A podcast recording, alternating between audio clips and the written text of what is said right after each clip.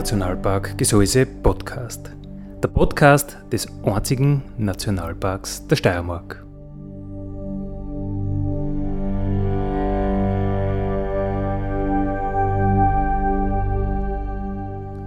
Alle zwei Wochen neu mit Themen aus dem Nationalpark Gesäuse und aus der Nationalparkregion. Daddy,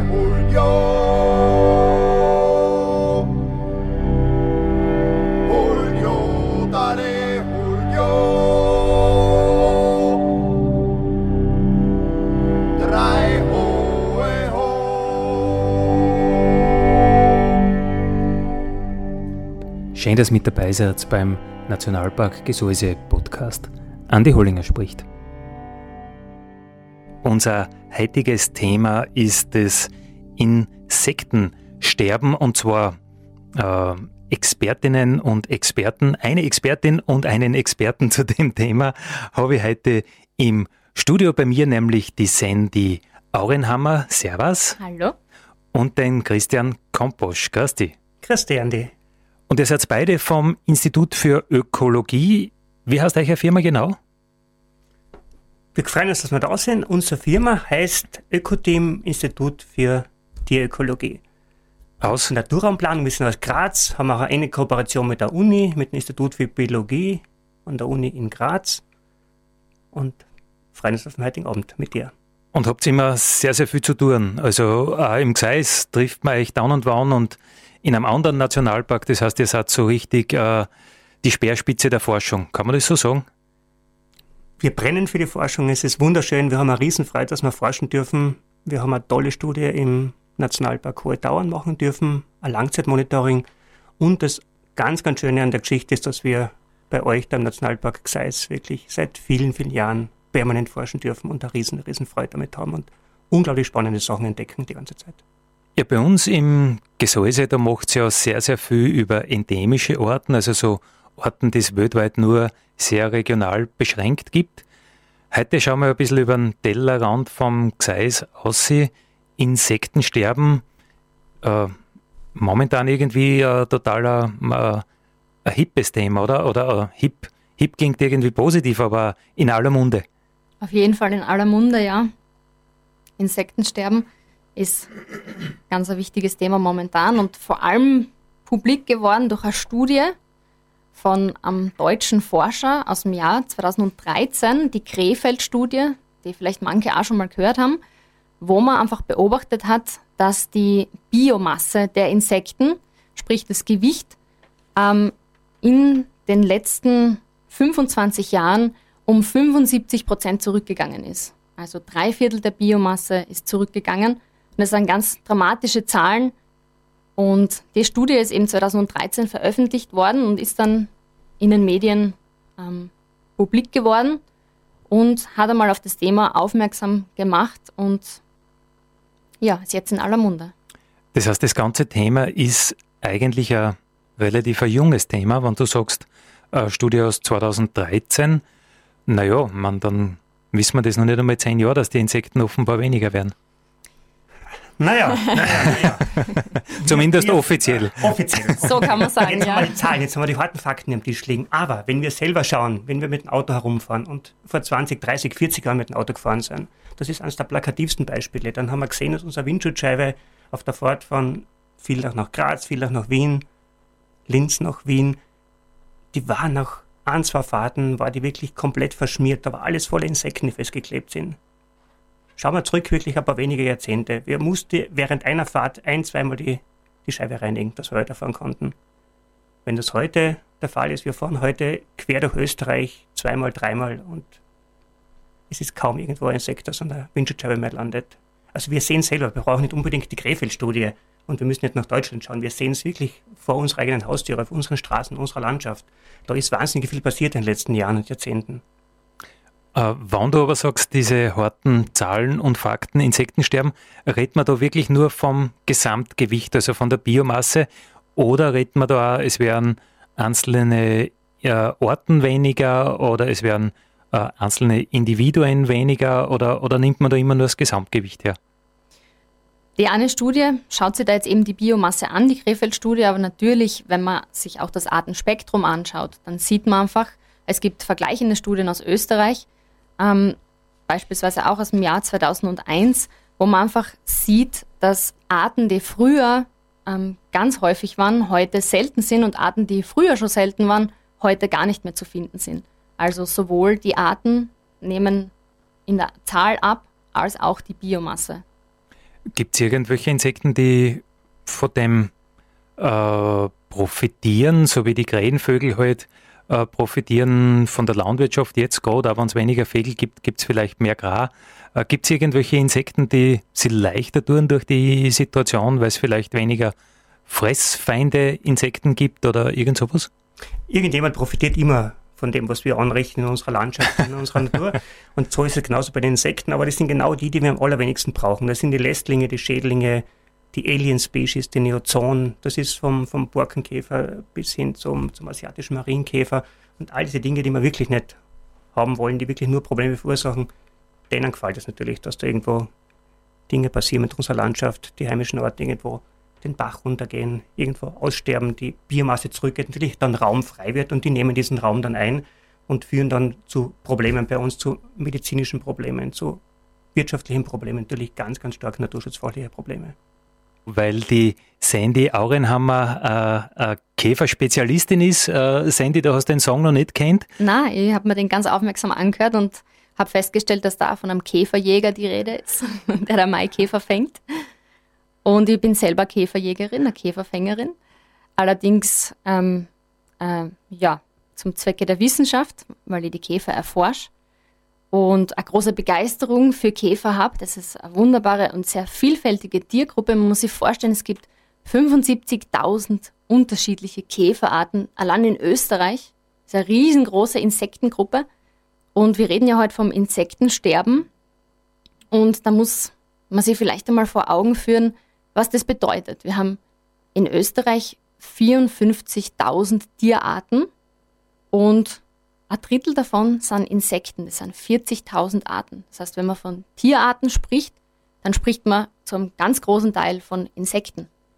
Und wenn man von Insektensterben spricht, dann kriegt man ein bisschen mit den Zahlen ein bisschen ein Gefühl dafür, was das für uns auch bedeutet und was das für unser Ökosystem bedeutet, wenn auf einmal einfach Arten ganz stark zurückgehen, die Biomasse ganz stark zurückgeht. Das hat einen dramatischen Effekt auf die Umwelt, aufs Ökosystem. Und anhand von dem Maikäferlied, das wir gerade gehört haben, kann, ist es sehr plakativ sozusagen dargestellt. Anhand der großen, auffälligen Arten merkt man, dass die zurückgehen, dass die verschwinden. Arten, die man früher häufig gesehen hat oder sogar in Massen, wie zum Beispiel den Maikäfer oder beispielsweise den großen Hirschkäfer, die man vielleicht kennt oder auffällige Arten wie Kohlweißlinge, die man heutzutage einfach kaum mehr zu Gesicht bekommt. Wobei, äh, das geht sich bei dir nicht aus, dass du die Zeiten noch kennst, wo die so massenhaft vorkommen sind, weil wenn der Reinhard May das 73 schon festgestellt hat, dass weniger werden diese Maikäfer, äh, das war lang vor deiner Zeit. Das stimmt. Massen an Maikäfern habe ich so gesehen gar nicht mehr erlebt. Für mich wäre das nichts Unnatürliches und das ist auch ein bisschen ein ähm, ja, eine Gefahr, man muss aufpassen. Gibt es einfach äh, Shifting Baselines. Das ist so ein Begriff, der bei uns da, bei uns Ökologen kursiert. Das, was ich erlebt habe in meiner Jugend oder in meiner Erwachsenenzeit bis jetzt, das ist für mich normal.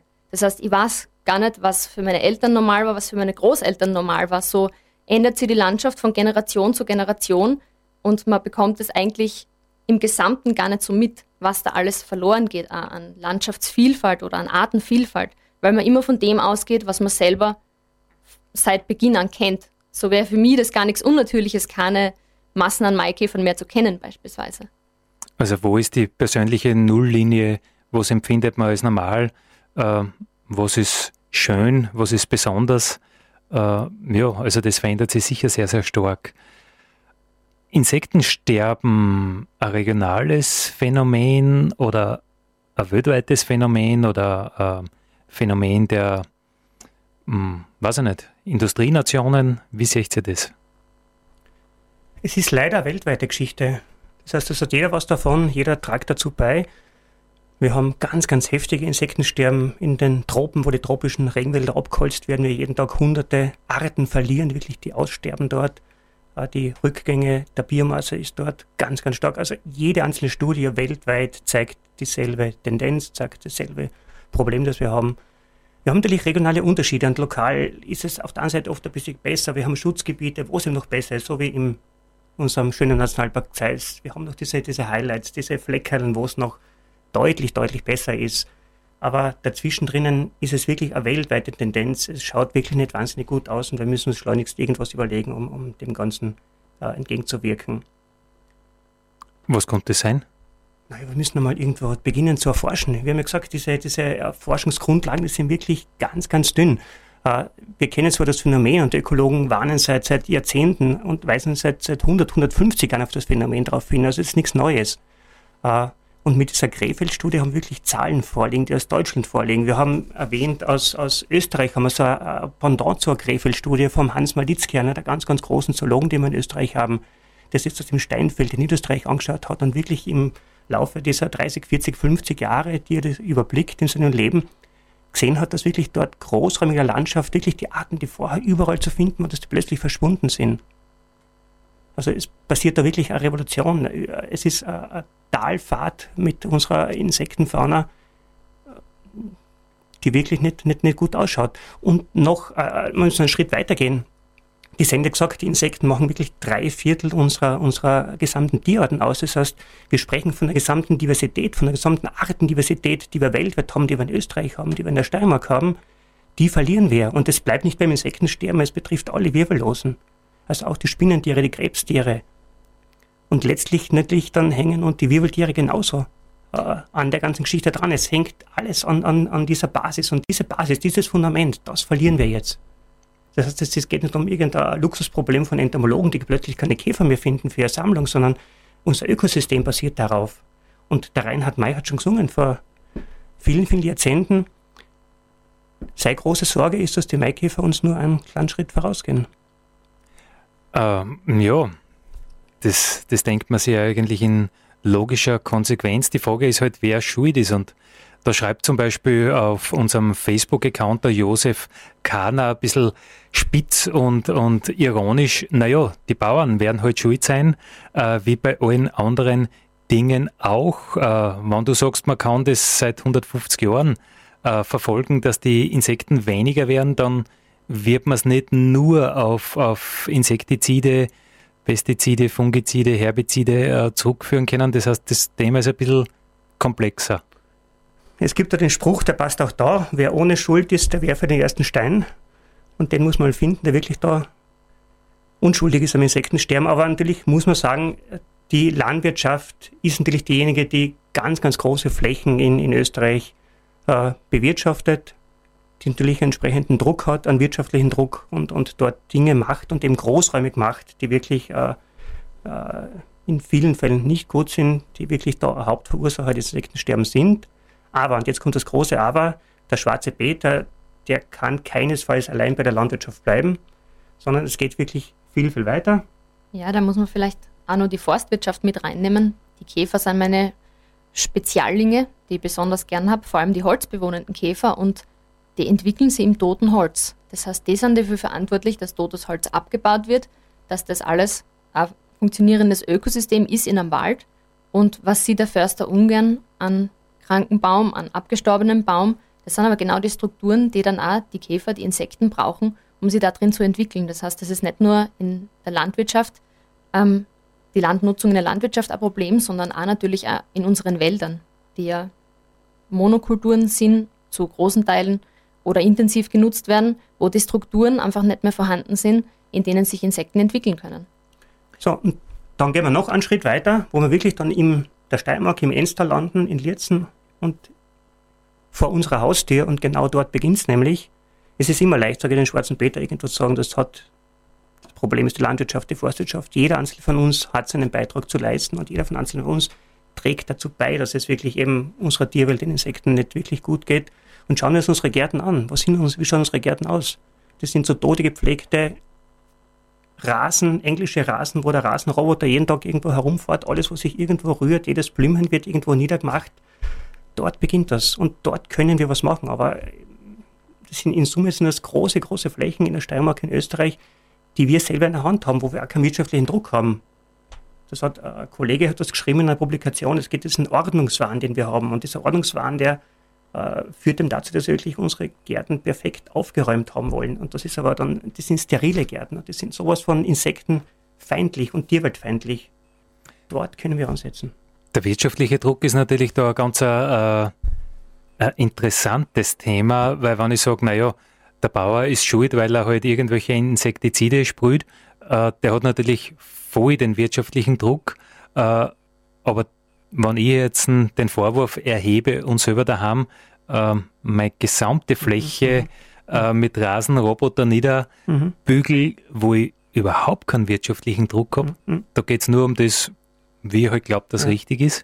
Das ist ein total spannender Punkt, nämlich die, der nicht vorhandene wirtschaftliche Druck. Ja. Ja, ich denke, es ist so ein bisschen ein generell, generelles Ding jetzt auch im privaten Garten, einfach der Blick fürs Schöne. Was ist für jemanden schön? Und der Blick für die Wildnis ist uns, glaube ich, einfach in den letzten Jahrzehnten verloren gegangen oder vielleicht auch schon länger verloren gegangen, dass das, was wild ist und das, was ungezähmt ist, schön ist. Ein verwilderter Garten, einmal ein abgestorbener Baum, das sind für uns Strukturen, die, wenn man Entomologin ist oder vielleicht, wenn man sie auch, wenn man ein bisschen einen anderen Zugang hat, dann findet man das schön und dann kennt man das Leben, das da drinnen steckt. Dann findet man das faszinierend und wenn man eben ein anderes Verständnis für Schönheit hat, dann ist ihm das vielleicht ein Dorn im Auge. Das heißt, der Blick fürs Schöne und fürs Wilde, der muss irgendwie wieder mehr entwickelt werden. Oder die Leute brauchen vielleicht ein bisschen mehr Blick für das. Unser Thema heute ist das Insektensterben und ich habe eine lustige Geschichte äh, versprochen äh, zum Thema Schönheit, weil du das, Sandy Aurenhammer, angesprochen hast, dass der Mensch äh, Dinge anders als schön empfindet. Der erste Nationalparkdirektor, der Werner Franek, wie er in Admont gewohnt hat, da im Bereich vom 24er Haus nach der Bauübersetzung oben, für die Endstoller, die da vielleicht ein bisschen Lokalkenntnis haben. Der Werner Franek hat gesagt, äh, ich habe einen riesengroßen Garten und ich mache nur so Gehwege und den Rest lasse ich einfach stehen. Und die Nachbarn haben sich furchtbar aufgeregt, wie man das nur tun kann. Und das ist ja ein Wahnsinn und wie das ausschaut und schier. Und Gottes Willen, und im Herbst ist er mit dem Balkenmeer gekommen und hat ja die, die ganze Gstetten, wie die Leute halt gesagt haben, mhm. die ganze Wildnis, wie der Werner Franek äh, damals argumentiert hat, einfach wieder äh, niedergeschnitten und das halt einfach kompostiert und so war sein Schönheitsideal als Nationalparkdirektor natürlich Wildnis. Äh, das ist ein paar Jahre her, aber ich glaube, es würde heute auch nicht anders sein, dass die Leute einfach mhm. Wildnis als Bedrohung empfinden. Und der englische Rosen ist ja doch so fein und so toll. Und ich glaube aber, dass Gott die Blumenwiesen äh, doch da einen ganz einen wichtigen Beitrag leisten können, oder? Ma, das ist eine wunderschöne Geschichte und, und wir haben heute nach wie vor das gleiche Problem und, und äh, genau um dieses Zulassen von Wildnis geht es. Und natürlich im Nationalpark tun wir uns vielleicht eine Spur leichter, das zu machen, aber wir haben genauso die Möglichkeit, wie es die Sende vorher gesagt hat, das wirklich im eigenen Hausgarten zu machen, irgendwo wilde Ecken dort anzulegen. Es geht nicht darum, den gesamten Garten verwildern zu lassen, aber irgendwo einen kleinen Teil genau für diese Insekten, für die Wirbellosen zur Verfügung zu stellen. Und dazu braucht es eben den, den Mut, das so zu machen und auch den Mut gegenüber den Nachbarn, die vielleicht sagen, es ist wirklich gestellt und das schaut grauslich aus. Und da gibt es ein wunderschönes, tolles Projekt jetzt vom, vom Wolfgang Suske, von unserem äh, Kollegen und, und, und Freund mit seinem Partnerbüro, der genau, genau dieses Konzept verfolgt. Das nennt sich ein wunderschöner Titel, ordentlich schlampert. Wo er genau das propagiert. Sei mal ein bisschen schlampert, lass mal die Dinge ein bisschen sein, wie sie, wie sie laufen. Lass mal da dann Natur im Lauf, auch bei uns in unseren Gärten, auch auf den Feldern, am Ackerrandstreifen und so weiter. Und genau dadurch schaffen wir eben diese Refugien für die, für die Insekten, für die, für die Spinnentiere, für die Schnecken und so weiter. All die das brauchen einfach diese kleine Wildnis, diese Strukturen, wo sie sich verkriechen können, wo sie überwintern können, was war da das Wichtigste, wenn man sagt, man macht das jetzt wirklich ordentlich geschlampert? sind das dann, ist das der Laubhaufen, den man halt über, über den Winter lässt, oder sind das die, die, die, die Blumen, die man einfach blieren lässt, weil man nicht alle Wochen einmal Rosen machen muss? Oder was waren eigentlich, was, sind, was ist der Tipp für den ordentlich Geschlamperten? Ja, wie du sagst, Andi, also das waren schon super Vorschläge. Einfach Strukturvielfalt. Je mehr Strukturen man dann in seinem Garten hat, zum Beispiel ein Holz, was einmal wo liegen bleibt oder ein Baum, der vielleicht abstirbt und stehen bleiben darf, ähm, Laubhäufen, die liegen bleiben dürfen oder Bereiche, die nicht gemäht werden übers Jahr, wo sie wirklich Blumen entwickeln können, die blühen können, wo dann Insekten Nahrung finden. Das sind so Strukturen, Steinhäufen beispielsweise, ähm, wo sie Leben entwickeln kann. Und wie gesagt, vielleicht sagt der Nachbar, es sei ja gestätten, aber wenn man genauer hinschaut oder wenn man sich auch die Zeit nimmt zu schauen, dann entwickelt sie in der Wildnis ja unglaublich viel Schönheit. Wenn das jemand mal erlebt hat, der an einer blühenden Wiese vorbeigegangen ist, wo es so richtig summt und brummt, wo die Schmetterlinge fliegen, wo Käfer fliegen, viele andere Insekten fliegen. Das ist ja unglaubliche Schönheit, die sie dann dort in der Wildnis entwickeln kann. Und wenn man das im eigenen Garten hat, dann profitiert man auch von der Schönheit der Insektenvielfalt, die sie dort entwickeln kann. Und das ist einfach herrlich, wenn man das im eigenen Garten beobachten kann. Also das finde ich ganz wunderschön und das kann wirklich jeder in seinem eigenen kleinen Gärtchen, wenn es nur so klein ist, ausprobieren. Da gibt es ja vor allem in den Städten auch sehr viele Initiativen in, in diese Richtung. Ich habe mit Global 2000 äh, zum Beispiel einmal ein äh, Interview geführt, die ja diesen Nationalparkgarten, die Idee des Nationalparkgartens äh, ein bisschen propagiert haben. Und die haben eben diese schönen Insektenarten hergenommen und haben halt dann argumentiert, naja, wenn du diesen schönen Schmetterling haben willst, das Tagpfauenauge von mir aus, dann musst du halt auch die Brennnessel äh, als Futterpflanze irgendwie akzeptieren und, und, und so versuchen die halt auch diese unliebsamen Dinge wie eben Futterpflanze, Brennnessel vielleicht ein bisschen unter die Leute bringen. So, Andi, jetzt muss ich da kurz einhaken. Du hast gesagt, das schöne Tagpfannauge, der schöne Schmetterling. Ich muss jetzt eine Lanze brechen für die angeblich hässlichen Wirbellosen, für die hässlichen Insekten und für die hässlichen Spinnen. Ich bin leidenschaftlicher Spinnenforscher, Weberknechtforscher. Du weißt das, wir haben da schon öfter drüber geredet sagen wir wirklich auf, wie ich das hässlich ist. Wenn man genau hinschaut, dann findet man, und wie Sen ja gesagt hat, die Schönheit erkennt man in diesen Dingen, wenn man wirklich genau hinschaut, wenn man sich beschäftigt. Diese kleinen, unscheinbaren Käfer, die kleinen Spinnen, die großen Spinnen, die sind unglaublich faszinierend, die sind schön, die sind skurril geformt, die sind bunt, also das ist ein fantastischer Mikrokosmos. Und ich kann mir wirklich kein Tier vorstellen, kein, kein Insekt, keine, keine, keine Spinne, die einfach nicht schön wäre und ihre eigene Schönheit hat. Ja gut, das ist uh, deine eigene Leidenschaft, deine eigene Interpretation ja. der Schönheit. Genau, ja. die, die vielleicht nicht jeder, uh, der uns jetzt zuhört, teilt, aber wo ich da. Absolut recht gebe, ist das, das Hinschauen, das Wahrnehmen. Uh, der Nationalpark Gesäuse hat ja eine eigene Fotoschule, Fotoschule Gesäuse, wo man 40, rund, rund 40 Veranstaltungen haben, mit Leuten auszugehen und zu fotografieren.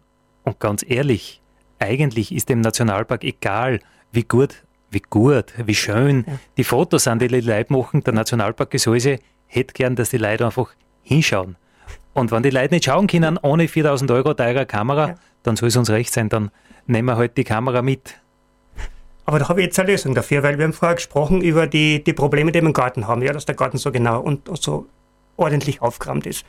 Wenn wir wirklich den Garten Schlamperter lassen, also mit dem Konzept ordentlich schlamper zu sein.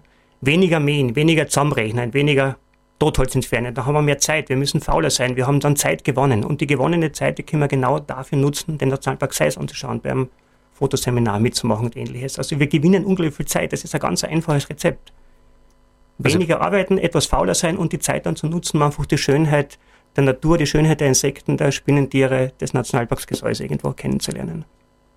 Einfach wahrnehmen, genießen genießen. Mehr genießen. Mehr genießen. Weniger arbeiten. Gut für die Insekten. So leicht ist es. Wir haben die Lösung, bitte. Alle mitmachen, bitte. Die Rettung der Welt kann doch so einfach sein. Wir haben gesagt, Insektensterben ist ein weltweit zu beobachtendes Phänomen. Ähm, wie schaut es aber jetzt vor der Haustür aus? Wie schaut es im Gseis aus? Wie schaut es im Alpenbogen aus? Kann man da Tendenzen ableiten? Kann man da, ist da irgendwas anders oder überall halt weniger? Das ist eine spannende Frage, Andi, ja, und, und die haben wir uns ein bisschen anschauen dürfen. Im anderen Nationalpark in den Hohen Tauern drüben, im Gössenstal, eines der schönsten, größten Hochtäler, war lange Zeit unerschlossen. Und dort haben wir vor, vor ja, 25 Jahren, 22 Jahren eine Studie gemacht, wo wir die, die Tierwelt dieses Hochtals kartiert haben, uns angeschaut haben. Das Ganze genau aufgenommen haben, dokumentiert haben, erforscht haben. Und jetzt hatten wir die Möglichkeit, genau 22 Jahre später wieder in das Tal reinzuschauen, die gleichen Flächen wie damals zu besammeln mit den gleichen Methoden zur gleichen Zeit und die Veränderung in diesen gut 20 Jahren. Das hast du selbst gemacht? Haben wir selber gemacht, genau. Ohne ja. Handy. Wohl, ich war mit dabei. Teil. Vor, Teil. vor 22 Jahren? Nein, nein. Das ist ja nicht ausgegangen. Aber jetzt unlängst. Eben. Okay. Aber die erste äh, Geschichte, Christian, ja. die hast du persönlich genau. gemacht? Genau, genau. Mit dem Georg Derbuch und der Lorenz Neuhäuser und der Käferforscher, Heuschreckenforscher war noch mit und, und andere Kollegen. Und da waren wir ein ganzes Jahr quasi oben in diesem Tal, haben wirklich dort ganz, ganz toll forschen dürfen. Und es war unglaublich spannend zu sehen, was ist in diesen 20 Jahren passiert. Und die große Frage war eben, sind wir die Alpen, bleiben die Hochlagen verschont von diesem Insektensterben? Ist es so ein bisschen eine Insel der Seligen, wo noch die Welt in Ordnung ist? Natürlich das gleiche gilt für Gesäuse und für Nationalpark da hier herum. Und was ist rausgekommen oder ist es schon ausgewertet? Ja, die Studie ist schon ausgewertet. Wir haben die Ergebnisse bereits vorliegen und wie gesagt, vielleicht ganz kurz noch zum Gößnitztal. Das ist wirklich ein Hochtal, schwer zu erreichen. Das heißt, es gibt eine Geländekante, die da mal einige hundert Meter ansteigt und dann liegt das Tal da oben drinnen und ist eigentlich so gesehen relativ abgeschottet von herunten und ist sozusagen ein eigenes kleines Reich da oben. Und was wir festgestellt haben, ist, dass Arten, die eigentlich im herunteren Bereich verbreitet sind, es wirklich geschafft haben, im letzten, in den letzten 20, 25 Jahren nach oben vorzudringen, weiter raufzusteigen.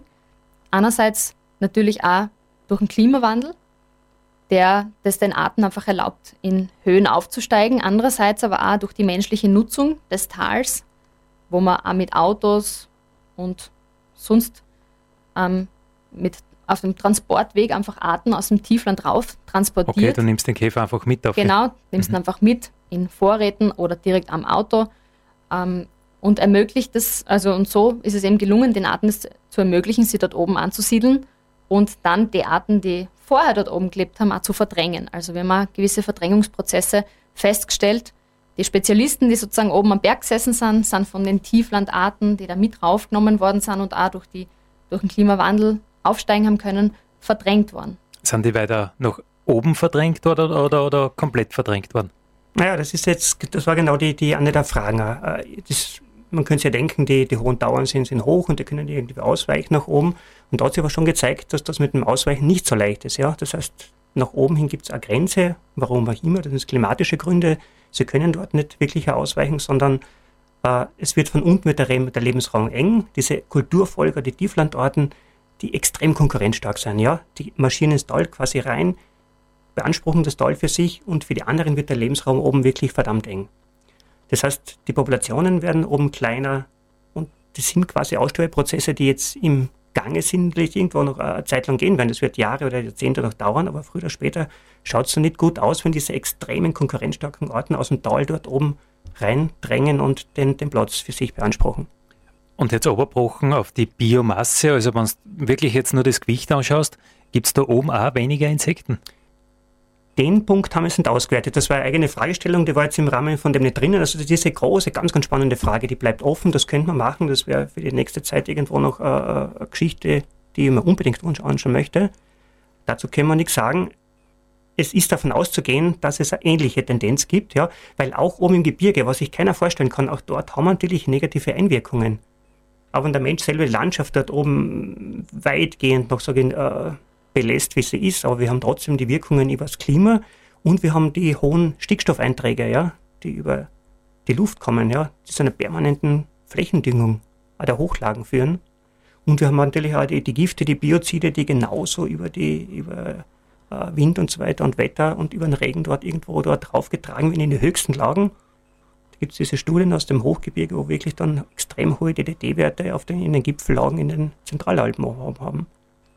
Also es ist deutlich besser in den hohen Lagen, aber auch dort haben wir die Probleme. Und es ist ganz sicher davon auszugehen, dass wir auch dort irgendwo viel von der Biomasse verloren haben und wir auch dabei sind, diese großen Besonderheiten, also gerade diese Endemiten, die alpinen Besonderheiten, die Gebirgstiere, dass wir die da, da oben früher oder später dann auch verlieren werden.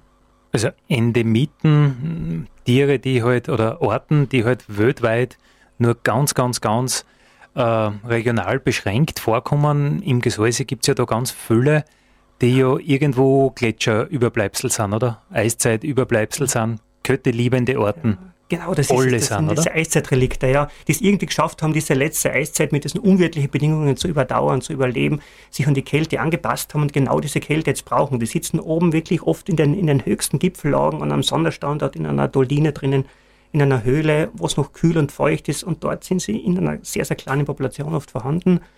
Und wenn wir jetzt da eingreifen, eben über die Climate Warming, über die Klimawärmung, über Pestizide und andere Dinge, die dort reinkommen, dann wird es für diese Orten oben ganz, ganz eng.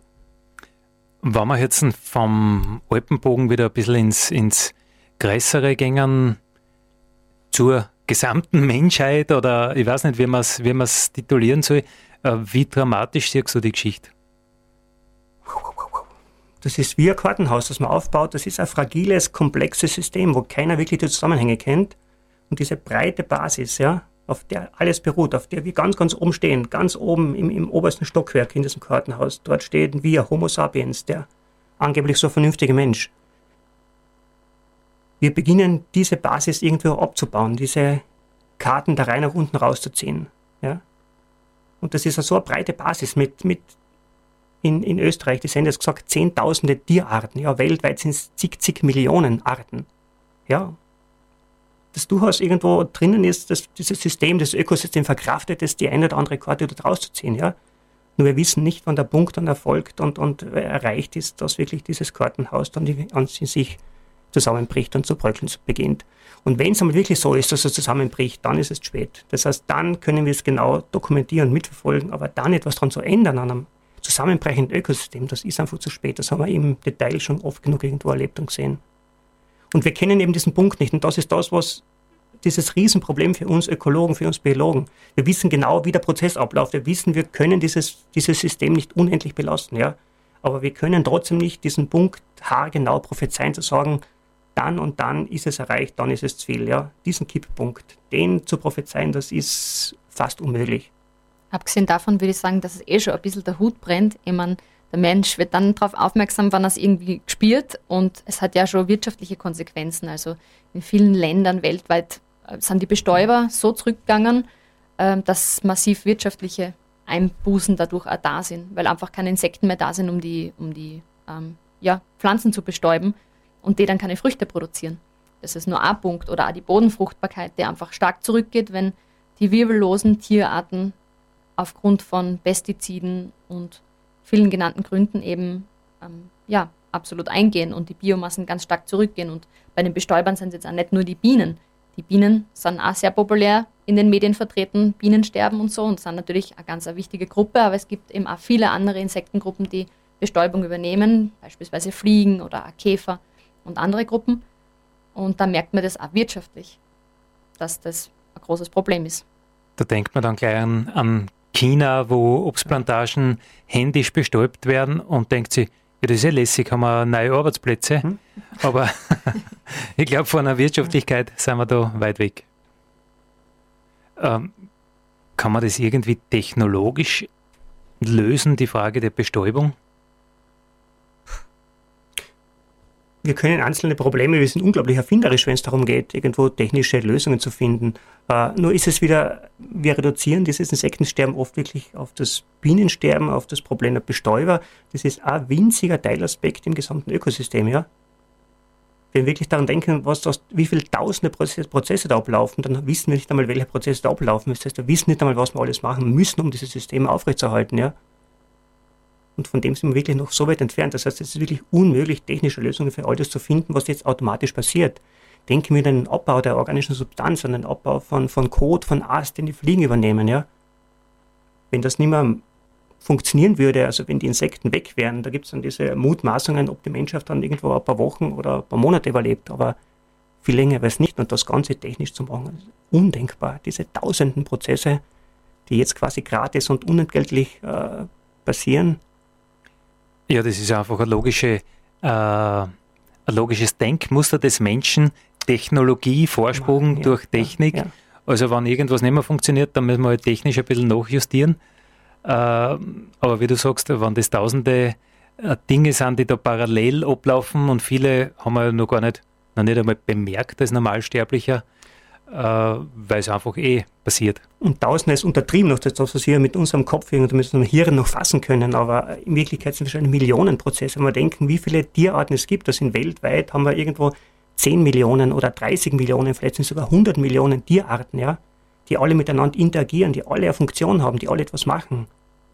Das heißt, diese Dutzenden Millionen Arten, ja, die interagieren, die haben Funktionen im Ökosystem. Und das irgendwo technisch irgendwo zu konstruieren, das ist Menschlich, ein, ein, ein frommer Wunsch. Ja. Menschliches Denken, aber ein frommer Wunsch. die äh, Leute, die über den Klimawandel reden, die trauen sich da sehr genaue Prophezeiungen äh, zu publizieren, teilweise auch, und die sagen eben, ja, zehn Jahre ist jetzt ein Jahrzehnt, ist Zeit, mhm. dass man da wirklich noch Schlimmstes verhindern kann. Ähm, wie siehst du das bei den Insekten? Ich denke, dass das Thema ist an sich noch um vieles, vieles komplexer als der Klimawandel, ja. Und ob wir beim Klimawandel an richtig liegen mit den Prognosen und die Realität ist so, dass die Realität vieles schlimmer ist als alle Modelle, ja. Die Modelle, die beim Klimawandel vor 10, 20 Jahren gerechnet worden sind, die sind alle viel, viel harmloser als die Realität, ja. Und obwohl das System relativ einfach ist, noch im Vergleich zum, zum biologischen System. Also da sind wir wirklich ganz, ganz weit davon entfernt, sagen zu können, was wirklich passiert, wenn es zusammenbricht. Aber wir sehen es im Detail, ja. Wir sehen es bei einzelnen Dingen, bei den Bestäuberleistungen. Wir sehen, wann die Fruchtbarkeit vom Boden immer gegeben ist, ja. Wenn er Gewässer kippt und all diese Dinge, ja. Wo es plötzlich wirklich schlagartig dann aus ist, ja. Das ist das Ökosystem, das schluckt Dinge, schluckt sie, schluckt sie, schluckt sie über Jahrzehnte und dann mit einem Mal, wo man denkt, jetzt ist eh nicht viel passiert, da kommt eine Kleinigkeit dazu und dann bricht das Ganze zusammen. Ein wunderschönes Beispiel sind ja für mich, ich bin selber fischökologisch interessiert, die Fischbestände in unseren Gewässern, in den Fließgewässern. Ja. Wir haben über Jahrzehnte, fast ein Jahrhundert lang haben wir die Gewässer verbaut. Wir haben sie begradigt, wir haben äh, die, die Flüsse kanalisiert, wir haben die Bäche ausgeleitet, das Wasser weggenommen, äh, versiegelt. Wir haben die Ufer begradigt, die landwirtschaftlichen Flächen an die Ufer hingebaut, ja. Und trotzdem waren die Fischbestände hoch, ja. Wir haben unglaubliche Biomasse über Jahrzehnte, obwohl wir wahnsinnig viele negative Einflüsse auf dieses System gebracht haben. Und dann jetzt, vor wenigen Jahren, vor 10, 20 Jahren hat es begonnen, dass dieses System zusammenbricht. Da kommt irgendwo eine Kleinigkeit dazu und dann war es einfach eine Spur zu viel. Und dann sind sie weg. Und wenn wir jetzt an die Ends schauen, dann haben wir da jetzt Biomassen, die sind ein Zwanzigstel von dem, was wir noch vor, vor, vor 20, 30 Jahren gehabt haben. Von dem, was wir zur Nationalparkgründung oder nach der Nationalparkgründung, ja, ja. ich meine, jetzt gibt es den Nationalpark Gesäuse 17 Jahre ja. und da wissen wir schon, Rückgang 95 Prozent der Biomasse. Also das sind schon dramatische Zahlen. Wir haben jetzt schon geplaudert, dass die Situation eigentlich mehr als dramatisch ist. Jetzt hätte man noch gern irgendwie einen positiven Abschluss. Also, was kann ich tun, damit die Welt ein bisschen besser wird? Ähm, das ist eine große Frage. Aber ich denke, wenn es ums Insektensterben geht oder um Insekten generell, um die Tierwelt, die quasi im eigenen Garten stattfindet, dann sollte man sich einfach die Zeit nehmen, sich das anzuschauen. Man sollte einfach sich selber die Chance geben, eine Faszination dafür zu entwickeln. Gut, das ist mein Beruf, ich bin Käferforscherin, ich habe eine Leidenschaft dafür, aber auch wenn ich mit Kindern unterwegs bin zum Beispiel, ähm, Kinder sind so unvoreingenommen und die faszinieren sie einfach dafür, wenn die rausgehen dürfen, wenn die einmal einen Kescher in die Hand kriegen und einmal ein paar Insekten einfangen, sie die anschauen können, den die Hand nehmen können und ein bisschen die Scheu davor verlieren oder vielleicht gar überhaupt keine Scheu davor gehabt haben, weil sie es von ihren Eltern nicht gelernt haben, dann sieht man, wie Kinder auch begeistert sind und wie sie sich ja die Zeit nehmen, sie das anzuschauen und sie dafür zu faszinieren. Und ich denke, das ist ganz, ganz wichtig, wenn wir an die nächste Generation denken, dass die jungen Leute einfach wieder einen Bezug kriegen zur Natur und einen Bezug zur Tierwelt und einfach auch die Möglichkeit haben, das selber zu erleben. Nicht nur aus Lehrbüchern irgendwelche Namen zu lesen oder Arten zu lesen oder sich die Buchstaben anzuschauen von irgendwelchen schönen Tierarten, die es vielleicht einmal gegeben hat vor vielen tausend Jahren oder wann auch immer, sondern das wirklich in die Hand zu nehmen und, und sie da ein bisschen austoben zu können, damit sie wissen, was sie an Schatz im eigenen Garten haben. Also du siehst das nicht so als konservierenden Naturschutz, das Heilige unter die Glaskuppel und keiner darf es äh, angreifen, sondern ausgehend dreckig machen Auf jeden Fall. Auf jeden Fall. Ich denke, das ist ganz wichtig, dass man einfach ein Gefühl kriegt dafür, wie wertvoll das ist, was man im eigenen Garten hat oder wie wertvoll das ist, was man draußen in der Natur hat. Und nur wenn man ein Gefühl dafür hat, ich glaube, dann ist ihm das ein Anliegen. Und dann ist der nächsten Generation das ein Anliegen. Und ich denke, das ist ganz, ganz wichtig an Schulen oder überhaupt Bildungseinrichtungen, den Kindern, den jungen Leuten die Möglichkeit zu geben, das zu erleben, auszugehen im Biologieunterricht, Tiere fangen, anschauen, fotografieren, bestimmen. Das ist einfach total lustig, total klasse und das würde ich jedem empfehlen. Ja, und wir sind ja mit den Studenten von der Uni Graz viel unterwegs, machen diese biologischen Freilandmethoden und, und die Exkursionen. Und, und genau darum geht es ja. Und die stehen dann draußen in der Wiese und im, im Wald und haben die Möglichkeit, dann die, die Insekten, die Spinnen, die tausend Füße, die Schnecken irgendwo zu sehen und da anzugreifen. Und da sehen wir, was da für unglaubliche Vielfalt da ist, wie viel Schönheit und, und äh, wenn der Kontakt zum ersten Mal irgendwo entsteht, wie viel Begeisterung er wirklich entsteht, ja. Wenn plötzlich die Nähe da ist und die Nähe erlaubt wird. Das heißt, das wäre genau mein Vorschlag, wie die Sende gesagt hat. Schenken wir unseren Kindern zu Ostern, zu Weihnachten, zum Geburtstag wieder Insektennetz, Sie sollen nun draußen unterwegs sein, sie sollen die Schmetterlinge fangen, sie sollen die Käfer fangen, sie sollen mit dem Schuhkarton unterwegs sein und dort ihre Käfer reinpacken, so ist der Reinhard May. May gesungen hat, uns, uns vorgemacht hat. Genau dann entsteht der Bezug und dann sind wir bereit, die Tiere zu schützen, etwas zu tun für sie, weil wir sie kennen und, und, und lieben lernen. Also Mut, Mut, mutig ist der, der sich den Käfer in die Hand nehmen traut, aber noch ein bisschen kitzelt. Der Maikäfer zumindest oder die größeren. Sind ja ganz harmlos. Na, gibt sehr wunderbare Programme im, im, Nationalpark, sei es immer wieder, wo genau das dann irgendwo dann äh, die Möglichkeit besteht, dass man da irgendwo äh, unter Anleitung und, und mit Rangern, mit Experten irgendwo dort gemeinsam unterwegs ist bei Seminaren, wo man genau die Möglichkeit hat, das zu machen und, und wo nette Geschichten erzählt werden und, und man einfach in diesen Mikrokosmos eintaucht und einfach diese Vielfalt und die Faszination und, und einfach diese kleinen Wunder erkennen kann. Und dafür braucht man gar nicht irgendwo in die tropischen Regenwälder fahren. Das ist ja das Tolle an Insekten. Das ist äh, ein Schatz, der wirklich bei uns daheim ist, im, im Enstal, in der Steiermark, vor unserer Haustüre. Ja? Der steht uns gratis zur Verfügung und das ist noch ein, ein positiver Zugang. Es ist noch wahnsinnig viel da. Ja?